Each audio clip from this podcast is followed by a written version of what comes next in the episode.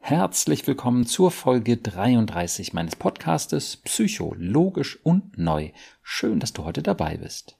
Viele Menschen sind einfach genervt davon, sich um ihre anstrengende Gedanken- und Gefühlswelt zu kümmern. Sie haben einfach schon mehr als genug um die Ohren, so dass sie verständlicherweise überhaupt keine Lust haben, jetzt auch noch in ihrem dunklen Psychokeller aufzuräumen. Nur Leider führt das natürlich dazu, dass sie ihre nervigen und anstrengenden Probleme sehr wahrscheinlich nicht loswerden. Wie man aus der Psychofalle der ewigen Getriebenheit und überzogenen Selbstansprüche herauskommen kann, erfährst du in dieser Episode.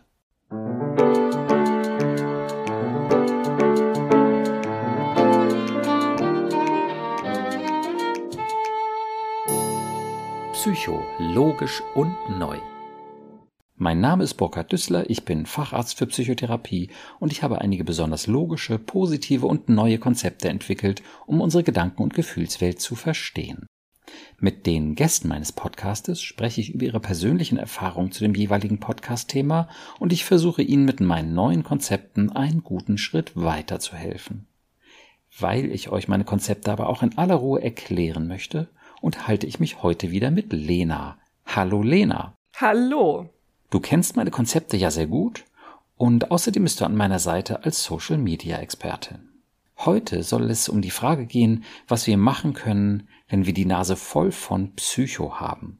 Wenn wir keine Lust haben, dauernd an uns selbst zu arbeiten und in unserer Gedanken- und Gefühlswelt fleißig aufzuräumen. Dieses Thema kennt ja fast jeder mhm. und wahrscheinlich kommt es dir auch bekannt vor. Ja. Magst du erzählen, ja, wie sich das anfühlt oder woher du das eben auch selbst kennst, dass du keine Lust auf Psycho hast. Naja, also es ist ja, also so habe ich das auch eine Weile empfunden, ähm, es ist ein unglaublich schweres Thema. Ne? Du musst dich ja mit Dingen beschäftigen, die dich ähm, total mitnehmen zum Teil und ähm, dann loszugehen und sich ein Buch darüber zu kaufen oder auch in so eine Podcast-Folge zu hören, bedeutet ja, dass ich mich mit mir auseinandersetzen muss und eben auch mhm. die Probleme aufdecken muss. Und das habe ich eine Weile als Hürde empfunden, die riesengroß war, die auch ganz doll mit Angst verbunden war. Ne? Was kommt dann eigentlich auf mich zu? Was passiert, wenn ich diese Schublade öffne? Und ähm, habe dann auch so mit Gegenwehr reagiert ne? und habe dann gesagt, nee, äh, brauche ich alles nicht, ist auch alles doof und äh, macht keinen Sinn. So. Ja, genau. Und du hattest doch auch schon mal eine Instagram-Umfrage gemacht zu diesem Thema. Ja, genau, mhm. richtig. Und da haben ganz viele von euch äh, darauf reagiert, was uns total gefreut hat. Und die Antworten von euch, die haben sich ziemlich doll geähnelt tatsächlich. Und zwar ging es immer darum, dass das Ganze irgendwie mit Unsicherheit verbunden war. Dass man fühlt, dass irgendetwas nicht richtig stimmt, und man selbst aber anfängt, das zu untergraben und, und sagt, Mensch, ich merke, da stimmt irgendwas nicht, aber das, das schiebe ich jetzt erstmal nach hinten, einfach um das Problem erstmal ja. los zu sein. Oder ähm, dass auch einige von euch geschrieben haben, dass sie eben schon viele schlimme Dinge erlebt haben, dass sie belogen wurden, dass sie ähm, verletzt wurden und dass sie das Ganze jetzt nicht noch einmal aufgreifen wollen. Dass das sowieso mhm. im Hinterkopf schon so stark verankert ist. Und dann, dann muss man sich ja nicht nochmal aktiv damit beschäftigen, wenn man es schon geschafft hat, das so ein bisschen nach hinten zu schieben und das ja nicht nochmal ganz aufwühlen muss. Und so sahen eigentlich alle Antworten aus. Und ich, das finde ich im Übrigen auch total verständlich und, wenn man so will, auch absolut korrekt, dass man erstmal versucht, das wegzuschieben. Ja, absolut. Weil äh, sich mit allem zu beschäftigen, ist ja kein Selbstzweck. Mhm. So, ne? Ähm, und wenn es gelingt, das zu verdrängen und was weiß ich, die Stimmung sich dann wieder erholt und man sich wirklich gut fühlt, ist es ja auch total in Ordnung. Ja, das müssen wir nicht alles verdrängen. Ja, das allermeiste müssen wir halt verdrängen. Aber naja, jetzt geht's natürlich gerade um die Dinge, die dann irgendwie halt leider nicht so richtig zu verdrängen sind und dann immer wieder hochkommen bei Gelegenheit, so Autsch und Aua und ja. tut weh und Schmerz und Angst und was weiß ich. Und ähm, da häuft sich dann irgendwie was an. Mhm. Und ja, dann ist einfach das Verdrängen nicht mehr das Beste, was man machen kann. Genau. Richtig. Aber trotzdem hat man dann auch keine Lust, ja, sich damit zu beschäftigen. Viele Leute haben ja auch gar nicht so das richtige Werkzeug, mm. ja, sondern die haben eher so gelernt, ja, auch, was weiß ich, in der Familie gelernt, da guckt man besser nicht hin. Genau. Ja, also reißt sich zusammen und ist nicht so schlimm oder wird schon so, so dass man auf jeden Fall nicht hinguckt, weil ich sage mal so, dieses Problem wirklich verstehen. Wir lass uns zusammen hingucken. Das wäre so die positive Variante, dass Eltern sagen, komm, lass uns zusammen hingucken. Was ist dein Problem? Vielleicht können wir das zusammen verstehen. Mhm. Ja, und dass sie dann entsprechend auch Erfahrung haben, gut zuzuhören und Lösungen zu finden, eben auch gut zu trösten. Das haben ganz viele Menschen nicht gelernt. Ja. Die würden es alle, bin ich überzeugt, gerne machen, wenn sie es könnten ja, und, und so inneren Stress abbauen und so und mit dem kindlichen Aufpasser arbeiten, was weiß ich. Das würden die machen, wenn sie es könnten, weil es einfach, einfach total hilfreich ist. Aber wenn man das eben nicht gelernt hat, sondern einfach nur gelernt hat, weggucken, Ärmel hoch, geradeaus, immer schön tapfer, dann guckt man da eben nicht hin. Ganz genau. Ich habe manchmal so das Gefühl, dass dieser Teppich von Generation zu Generation weitergetragen wird, unter denen man die Dinge ja. so kehren kann. Und das ist das, was man seinem Kind immer weitergibt. So, hier ist jetzt ein Teppich für dich und da kehrst du alles ja. unter und irgendwann genau. rutscht der zur Seite und dann kommt's, dann kommt's hoch. Knüppeldick. Ah, schön schreckliches Bild. Ja. Passende Idee, schönes Bild. Ja, Wobei man sagen muss, dass es Sonderfälle gibt, in denen das Verdrängen die bessere Alternative ist. Und zwar, wenn es um Erinnerungen geht, die einen emotional wirklich überfordern. Also Traumata zum Beispiel, beziehungsweise Erinnerungen, die einen wirklich in längere Krisen stürzen können. Dann ist es natürlich besser, sich in eine professionelle Behandlung zu begeben und zum Beispiel eine EMDR-Behandlung zu machen. Okay, aber hier und heute soll es tatsächlich um den ganz normalen Wahnsinn gehen, unter dem so unglaublich viele Menschen leiden. Genauer gesagt eben um das Verdrängen von Dingen, die wir eigentlich selbst oder natürlich auch mit professioneller Hilfe klären und von denen wir uns entlasten könnten. Und da würde ich sagen, gibt es zwei verschiedene Kategorien von Stress, den wir eben nicht so richtig gut verdrängen können und der dann eben doch immer wieder hochkommt. Wir versuchen es wegzudrücken, aber es gelingt eben auf die Dauer nicht besonders gut. Also, wir haben äh, ja in unserem Vorgespräch schon überlegt, dass ähm, man das einteilen kann und, liebe Hörerinnen und Hörer, das wird euch nicht wundern, zwei Teilen, zwei verschiedene Kategorien. Einmal kindlicher Aufpasser oder eben natürlich kindliche Aufpasserin mit Achtung, das ist gefährlich, das Leben und dies und das und schlimme Situationen da und, und Gefahren in deinem Leben. Und Du musst und du darfst nicht. Dauerstress und das innere Kind mit der Traurigkeit und Schwermut. Ja, und wir haben uns überlegt, dass wir uns erstmal die Seite von kindlicher Aufpasserin und kindlicher Aufpasser angucken. Wie sieht es aus, wenn man das halt immer zur Seite schiebt? Und was kann man machen, um da rauszukommen? Fällt dir da vielleicht ein Beispiel nochmal ein, um das so ein bisschen äh, greifbar zu machen, aus deinem Leben oder von jemandem, den du kennst, wo eben dieser Dauerstress und dieses dauernde Ängstlichsein auch zu einem Vermeidungsverhalten führt. Ja, ich kenne da ganz, ganz viele Beispiele. Also ich kenne kaum einen, einen Menschen, bei dem das nicht auftritt, weil man ja mhm. gefühlt seit der Kindheit dahin geprägt wird, dass man gewisse Sachen zu verdrängen hat. Einfach mit so Sprüchen, so jetzt komm, jetzt ist auch egal und ähm, jetzt guckst du nach vorne, aber das Problem wird ja nicht geklärt und das führt dazu, dass es ja. immer wieder hochkommt. Ich wurde als Kind ganz stark aufgrund meiner Haut gehänselt, weil ich Neurodermitis habe. Und äh, meine Eltern, die haben mich dann unheimlich stark gemacht und haben gesagt, Mensch, Lena, deine Haut, die wird irgendwann besser, aber die Leute, die bleiben genauso doof, wie sie sind.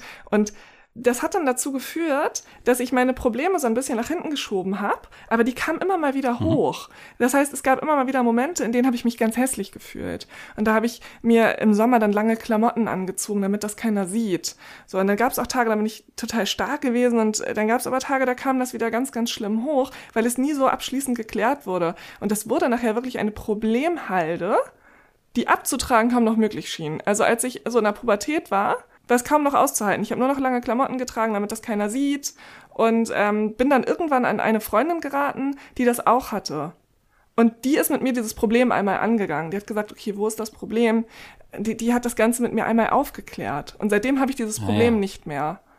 So. Wow. Aber mhm. bis dahin kam das immer mal wieder hoch. Ja. So das ist ja eine Story, wo man sowohl das innere Kind mit der Traurigkeit und mit dem nicht sich angenommen fühlen drin wiederfinden kann, als auch eben die kindliche Aufpasserin, mhm. diesen Alarm, ähm, du musst äh, das alles verbergen und, und da ist einfach diese Gefahr, ne, dieser Dauerstress sozusagen durch die Bedrohung. Mhm. Ja? ja. Wenn wir jetzt diesen Teil mal rausgreifen, äh, ne, mit Dauerstress und Bedrohung, ja, dann passt das eben. Du konntest dich nie ganz entspannen. Mhm.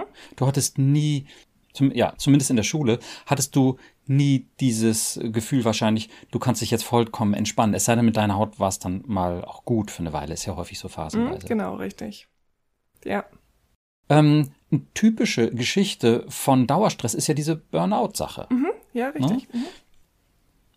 Hast du da irgendwie Erlebnisse oder, oder vielleicht auch Erfahrungen von anderen, so, ne, wo dieses Getriebensein und dauernd das Gefühl, du musst was leisten, sonst stürzt alles in sich zusammen? Ja, äh, das Gefühl hatte ich über Jahre, denn ich habe ja, äh, wie viele Hörer ja wissen, ganz lange im Vertrieb gearbeitet. Und mhm. dort wird man einfach permanent getrieben. Es geht immer nur darum, abzuliefern, Zahlen zu machen. Und äh, wenn man einmal, oder bei mir war es auf jeden Fall so, wenn ich auf der Rangliste einmal nicht ganz oben stand, dann war das für mich der Beweis dafür, dass ich jetzt nicht mehr gut genug bin und dass ich mehr laufen muss. Und ich bin gerannt ja. und gerannt und gerannt und in manchen Monaten im Jahr bringt das nichts. Da ist ein Sommerloch ja, ja. oder da kaufen die Leute im Januar nicht so viel ein, weil sie nicht so viel Geld haben, weil sie ihre ganzen Versicherungen zahlen müssen und dann kannst du rennen, wie du willst. Ja. Und du brennst völlig aus. Ja, und das gibt es natürlich in tausend Varianten in so einem Job, der so einen hohen Anspruch hat.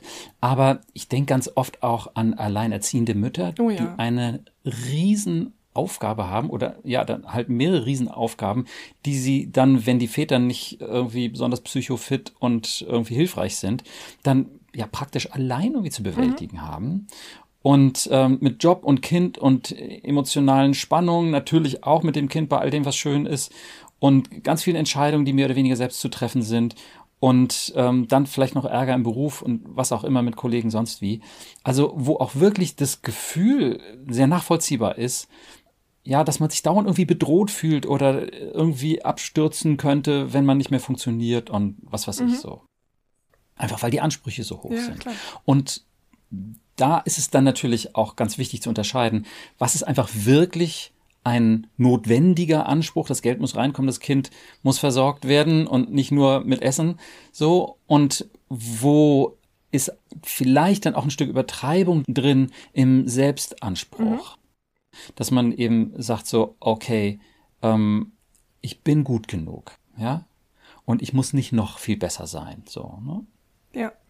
So, und das ist so der, der Bereich, um den es ja heute gehen soll, der, der Anspruch, der Stress und natürlich dazu gehört auch die Angst, dass man dir eben den Anspruch nicht erfüllt. Und ähm, das kann natürlich mit der Angst äh, auch aussehen, soziale Ängste. Ja, äh, ich habe einfach Angst, auf die Arbeit mhm. zu gehen. Das hat jetzt mit Anspruch nicht so viel zu tun, aber dass man eben zum Beispiel Angst vor bestimmten Kontakten hat, vor Abwertung, mhm. vor Konflikten oder sonst was. Ja. Und so dieses ganze Feld von Stress und übermäßigem Anspruch, ja, das ist an sich ja schon stressig. Und wenn jemand sagt so, oh, jetzt soll ich mich damit auch noch beschäftigen, wo soll ich die Zeit denn hernehmen? Und insofern ist es dann auch wieder total verständlich, wenn die Leute sagen, nee, ich lasse das jetzt laufen und vielleicht wird es halt irgendwann besser und ich reiß mich halt zusammen, Augen zu und durch. Aber irgendwann merkt man, es geht nicht mehr. Und wenn es in Anführungsstrichen nur so ist, dass man das Gefühl hat, ich funktioniere nur noch. Mhm. Ich spüre mich gar nicht. Ja. Das würde ich übersetzen als, ich bin dauernd nur getrieben von meinem kindlichen Aufpasser und mein inneres Kind, meine lebendige Seite, kriege ich eigentlich gar nicht mehr mit. Mhm. Und das ist ein ziemlich trostloser Zustand. Absolut. Okay, also total viele Menschen, die darunter leiden. Und uns ist es hier wichtig, nochmal euch zu sagen, es ist total verständlich, wenn man keinen Bock auf Psycho hat und sich jetzt nicht auch noch damit beschäftigen will. Mhm. Ja, geht halt wahnsinnig vielen Leuten so. Dann stelle ich immer die gemeine Frage, was ist anstrengender, es nicht zu tun oder es dann am Ende doch zu tun? Und naja, die Antwort ist natürlich klar. Ähm, anstrengender ist es auf Dauer, es nicht zu tun. Wobei man aber natürlich auch sagen muss, man braucht schon auch das richtige Werkzeug um es mhm. zu tun. Ja, richtig. Das ist total entscheidend. Ja. Das kann man im Übrigen sehr schön hören in der dritten Depressionsfolge, also Depression Anwendung, die zweite. Da spreche ich ja mit Tom, der eine erhebliche Depression hatte und der da genau diese Stimme, diese Alarmstimme, du musst und du darfst nicht und Achtung, kennenlernt als seinen kindlichen Aufpasser. Dass wir eben sehen, diese Stimme, die da diesen Stress macht, diesen übermäßigen Stress, Die meldet sich immer dann, wenn sie eine Gefahr sieht. Du könntest versagen, du könntest runtergemacht werden, du könntest dich schuldig machen, du bist eine schlechte Mutter, du bist ein Idiot, was auch immer um dann im nächsten Moment zu sagen, und damit das nicht passiert, musst du dich jetzt wahnsinnig anstrengen. Ja? Das ist ja diese Stressstimme, ich erkläre das nochmal ganz kurz, das Prinzip. Je mehr sie Angst hat, dass etwas schief läuft, umso mehr muss sie Alarm schlagen. Achtung, Raubtier! Und sei es das selbstwertfressende Raubtier. Ja? Je gefährlicher das wirkt, umso lauter muss die Stimme Alarm schlagen. Aber wenn wir uns sicher fühlen, und sei es nur für wenige Momente, ist sie ruhig. Das heißt ganz klar, kein innerer Kritiker, kein innerer Richter, kein innerer Dämon, also ein Zeug, einfach Unsinn, sondern ein innerer Aufpasser und der ist laut und der ist radikal, aber eben auch naiv. Der haut raus, was er halt irgendwie gelernt hat im Laufe des Lebens. Das musst du und das darf nicht passieren und Katastrophe und das ist ganz schlimm. Aber er kann es selber nicht überprüfen. Mhm. Ja. Also das ist eben unser innerer Aufpasser und es ist vollständig logisch, dass das korrekt ist, weil diese Stimme nämlich genau der Amygdala entspricht in unserem Gehirn. Ein Teil unseres Gehirns ist wirklich wie eine Alarmanlage, scannt die ganze Zeit, ob irgendwo eine Bedrohung ist und wenn eine ist, bam, legt die los, die Amygdala.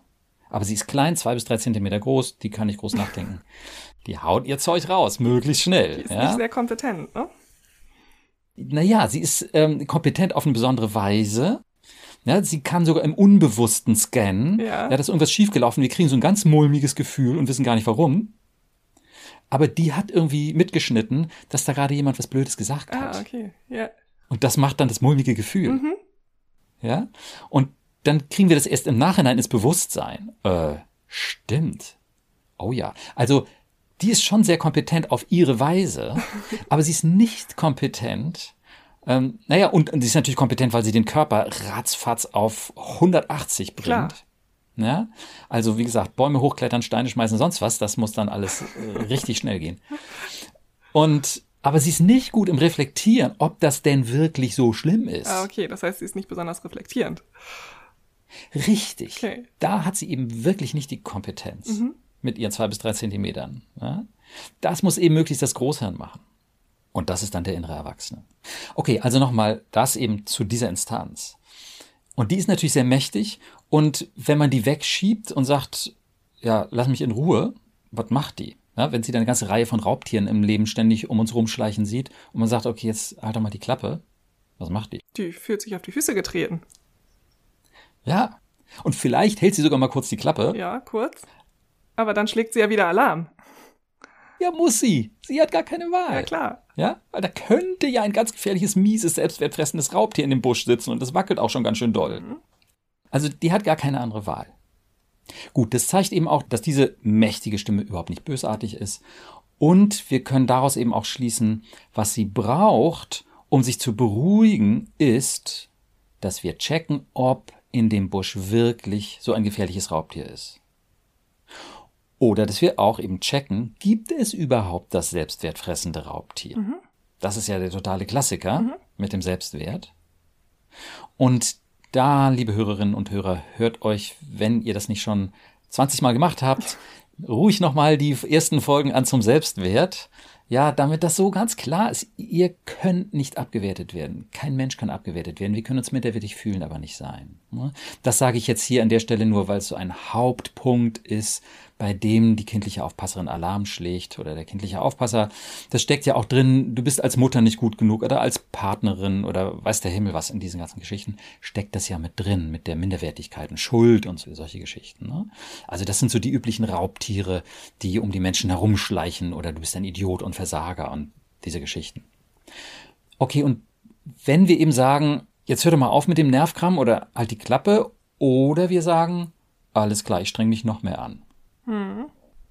Ja, ich gehorche dir, damit du ruhig bist, damit ich erstmal ruhiger kriege, so okay, ich versuche das nächste Mal noch besser zu machen. Was passiert dann? Das geht nur eine begrenzte Zeit gut und dann sitzt ja. man irgendwann da und schafft gar nichts mehr.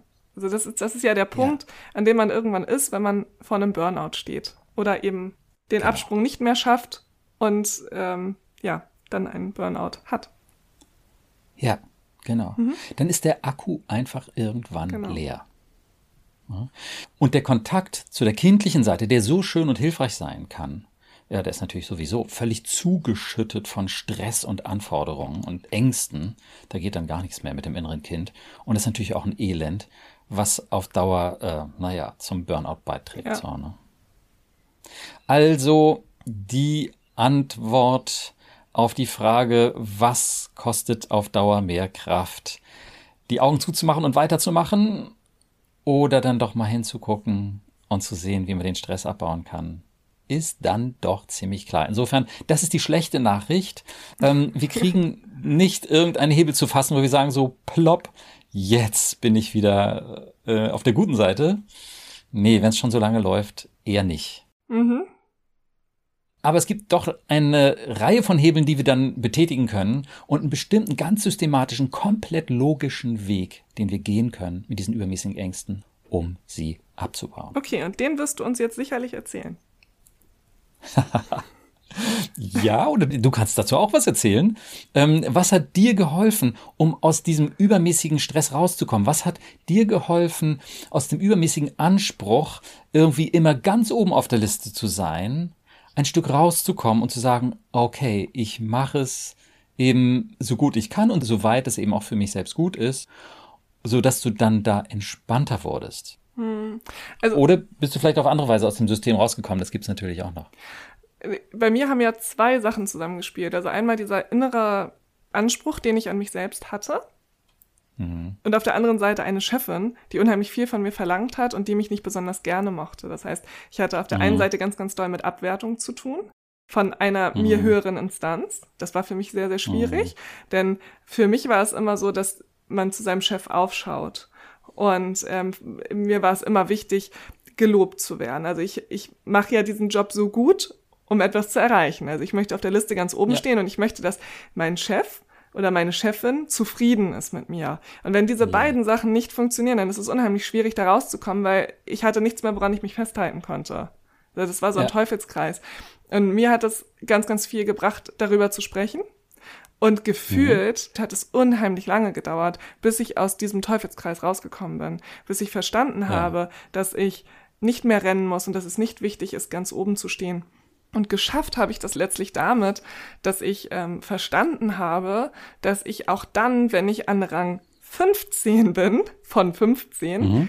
immer noch ein total guter Mensch bin. Und dass ich ja. dann zwar nicht die besten Zahlen habe, aber dass ich doch in mir drin immer noch ein super toller Mensch bin. Und ich mochte mich schon immer sehr, sehr gerne. Mhm. Und deshalb fiel mir das relativ leicht. Zu sagen, ja. ich bin ein total toller Mensch, egal was auf irgendeiner Liste steht. Und egal was eine Chefin sagt, die mich nicht mag, ich finde mich total ja. gut. Und zu verstehen, was steckt eigentlich dahinter? Warum geht ein Mensch so mit mir um? und zu verstehen, ja. dass dieser Mensch ein Problem hat und dass nicht ich das Problem bin, sondern dieser Mensch ist ganz traurig und der muss mich runtermachen, damit er sich größer fühlt. Genau. Und das musste ich verstehen und das war schwierig für mich, weil ich immer dachte, die Menschen, die an diesen Positionen sind, die müssen doch andere nicht klein machen, die sind doch schon ganz oben. Die haben es doch nicht ja, nötig, ja. ihre Mitarbeiter klein zu machen, weil die sind doch schon über denen. So, ja, und das zu verstehen, das, das war der Schlüssel für mich. Ja. Das ist eben auch ganz äh, typisch, so wie du das ähm, erzählst. Einerseits hat es was mit dem Selbstbild zu tun. Ja, bin ich ein schlechter Mensch? Bin ich minderwertig oder was auch immer? Was dann eben meine Alarmanlage äh, mir meldet, du wirst abgewertet, du bist ein Versager oder sonst was. Stimmt das denn überhaupt? Realitätsüberprüfung. Da kann man auch die virtuelle Freundin sehr schön einsetzen mhm. oder natürlich den virtuellen Freund. Ne? Bei dir ne? eben eine Freundin, die all das erlebt hat, was du erlebt hast und dann eben auch von der Chefin so behandelt wird. Ist die, weil sie so behandelt wird, eine Versagerin, weniger wert oder was auch immer dir deine Alarmanlage der Anschrecklichkeiten gemeldet hat? Und ist es wirklich so dringend notwendig, dass sie noch besser wird, deine virtuelle Freundin? Oder vielleicht nicht. Ist sie liebenswert, wertvoll und kompetent genug, auch wenn sie eben auf der Liste weiter unten steht?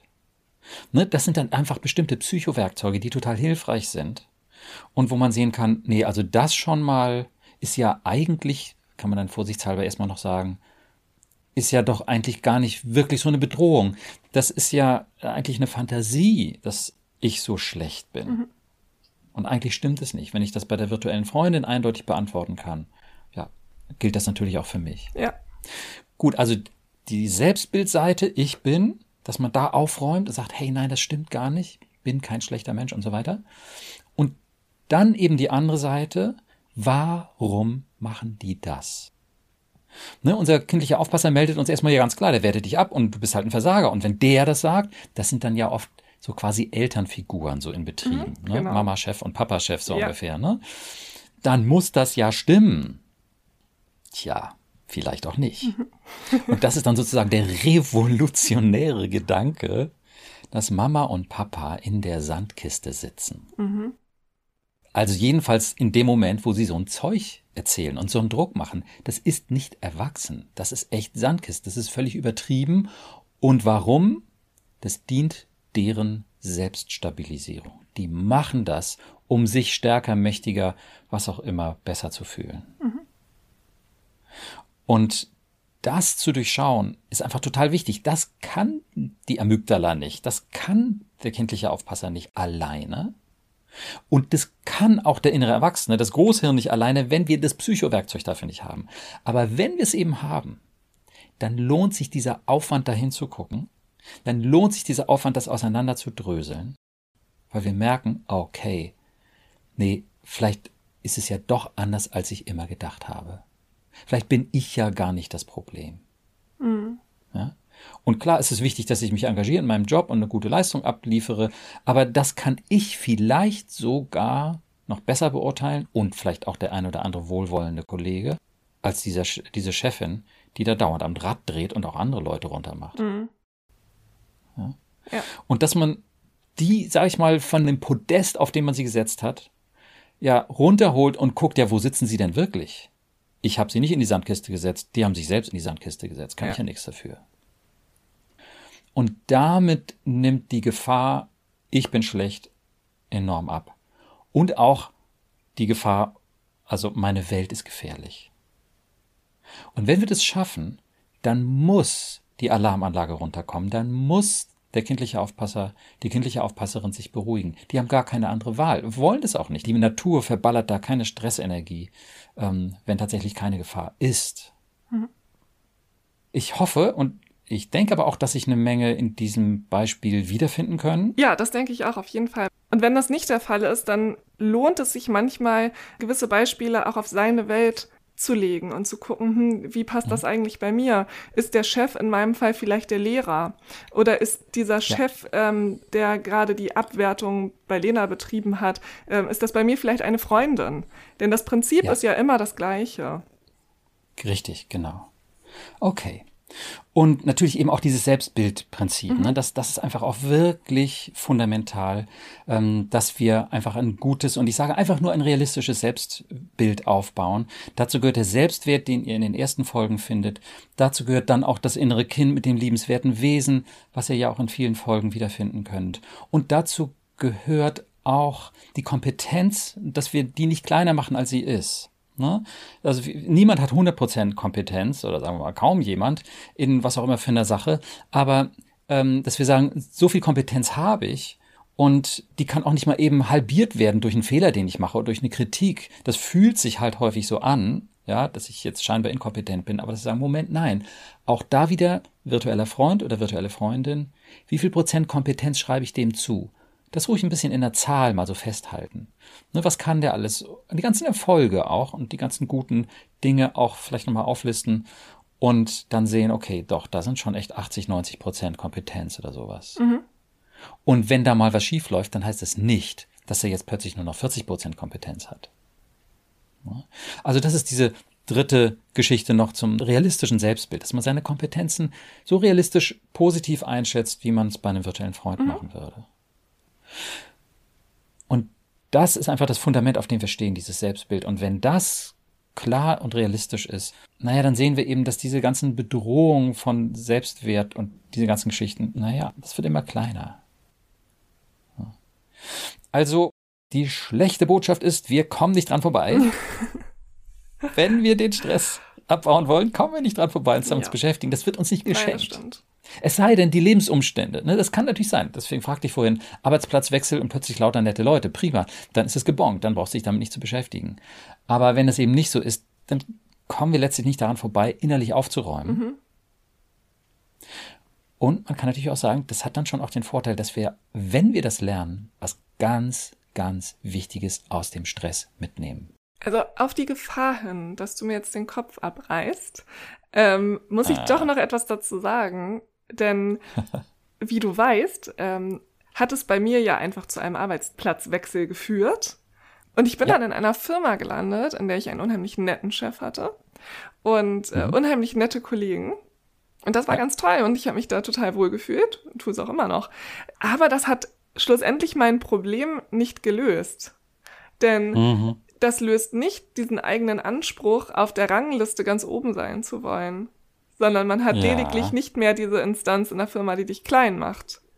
Aber dein ja. Antrieb bleibt ja der gleiche und deshalb ist es damit ja. nicht immer getan. Das habe ich ja auch gedacht. Ja. Ich habe ja auch gedacht, Mensch, wenn ich jetzt einfach die Firma wechsle, dann ist alles gut. Ähm, ja. Aber man muss sich schon ein bisschen mit sich beschäftigen ähm, und das tut überhaupt nicht weh. Das ist meine Message an alle Hörer da draußen. Äh, manchmal ist der Schritt dahin unheimlich schwierig, aber wenn man den gewagt hat, dann ist das Ganze einfach nur total positiv und man ja. man hat so Aha-Momente und man kann wieder durchatmen und man fühlt sich auf einmal ganz ganz leicht. Man muss das nur einmal zulassen und sich einmal trauen. Man muss einmal ganz mutig sein. Ja. Und ja, einfach mit den richtigen Psychowerkzeugen da einfach an der richtigen Stelle arbeiten. Und dann ist es einfach total effektiv. Mhm. Ja. Und ja, übt es einfach gar nicht viel Zeitaufwand. Morgens und abends diese halbe Minute. Ich bin tatsächlich, oder vielleicht auch erstmal ganz vorsichtig, vielleicht bin ich doch liebenswert und wertvoll, so wie ich bin. Na, und wenn sich das schon, ja, doch ganz gut anfühlt, kann man sagen, hey, ich bin tatsächlich so liebenswert wie mein virtueller Freund ja, und auch so wertvoll. Wow, wie fühlt sich das an? Morgens und abends jeden Tag eine halbe Minute jeweils. Das, das macht schon unheimlich viel aus. Mhm. Und dann, naja, das ist schon ganz gut, was weiß ich, einmal die Woche sich hinzusetzen, vielleicht eine Stunde lang sich Zeit zu nehmen und zu investieren. Nehmt das E-Book zum kindlichen Aufpasser und äh, guckt, ne, wo steht ihr da, was sind eure übermäßigen Ängste das können natürlich auch so Ängste sein, äh, was weiß ich, vor der Supermarkt oder durch einen Tunnel zu fahren oder solche Geschichten. Ne? Dass man sich das anguckt und da eine Realitätsüberprüfung macht und merkt, okay, nein, ich bin in Sicherheit. Meine, also gerade wenn es jetzt um solche Ängste geht, also um, um mein, mein Leben, meine Gesundheit, kann man sagen, ich habe eine Lebenserwartung von paar 80 Jahren zum Beispiel. Ja. Mhm. Da könnt ihr einfach mal gucken, was für euch da passt. Deswegen habe ich das E-Book unter Downloads auf meine Webseite gestellt. Okay, ja. Also, schlechte Nachricht, wir müssen dann, wenn wir es wirklich lösen wollen, tatsächlich ran. Gute Nachricht, es geht und lohnt sich total, weil die ganze Energie, die ihr da verballert habt in diese Ängste und diesen Stress, könnt ihr euch in Zukunft ja, immer mehr sparen. Und ihr werdet freier im Kopf und im Fühlen und im Handeln, wenn ihr nicht dauernd so fokussiert seid auf irgendwelche schrecklichen Raubtiere, an die so viele Menschen noch glauben. Mhm. Okay. Gut. Ja, was würdest du sagen? Sind wir soweit ganz gut durch oder? Ich glaube schon. Okay. Wenn euch noch irgendetwas gefehlt hat oder wenn ihr euch noch etwas wünscht oder noch äh, Fragen offen geblieben sind, dann dürft ihr uns wie immer total gerne schreiben. Das macht ihr auch schon ganz fleißig auf Instagram. Da freuen wir uns immer sehr drüber, wenn die Antwort manchmal ein, zwei Tage dauert. Dann ähm, ja, bitten wir da ein bisschen Nachsicht mit uns zu haben, aber wir bemühen uns immer ganz, ganz schnell zu antworten. Und ähm, ja, freuen uns über jeden einzelnen von euch, der ähm, was kommentiert, uns ein Feedback gibt oder eben auch ganz viel nachfragt.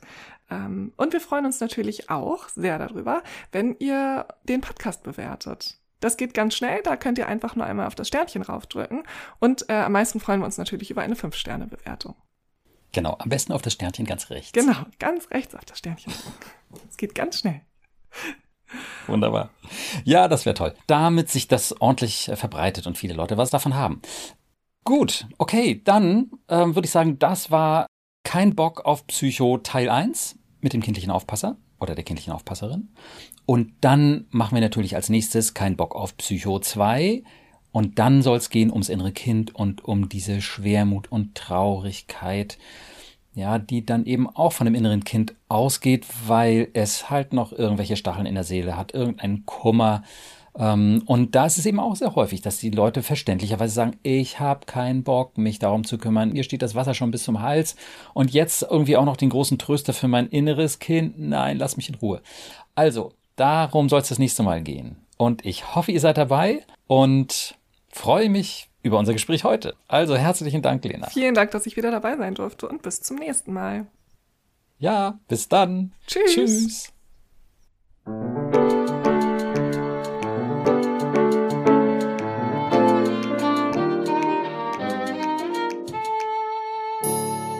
Psycho, logisch und neu. Vielen Dank, dass du heute dabei warst. Wenn du Fragen zu meinen Konzepten hast oder auch Kommentare und Wünsche für weitere Podcast-Folgen, dann schreibe uns einfach auf der Instagram-Seite psycho-logisch und neu. Auf meiner Webseite psycho-logisch und neu.de, logisch und neu bitte immer in einem Wort, findest du auch kostenlose Unterstützung, um von meinen Konzepten zu profitieren. Vielleicht hast du auch noch eine Idee, wer diese Episode interessant finden könnte dann freue ich mich sehr, wenn du ihr oder ihm den Link zur Episode oder zu meiner Webseite jetzt einfach weiterleitest und mir auf diese Weise hilfst, meine neuen Sichtweisen zu verbreiten. Ich freue mich also, wenn du dann das nächste Mal wieder dabei bist und wünsche dir bis dahin viel Erfolg und tiefe Freude auf deinem Weg. Denn du bist es wert. Dein Burkhard.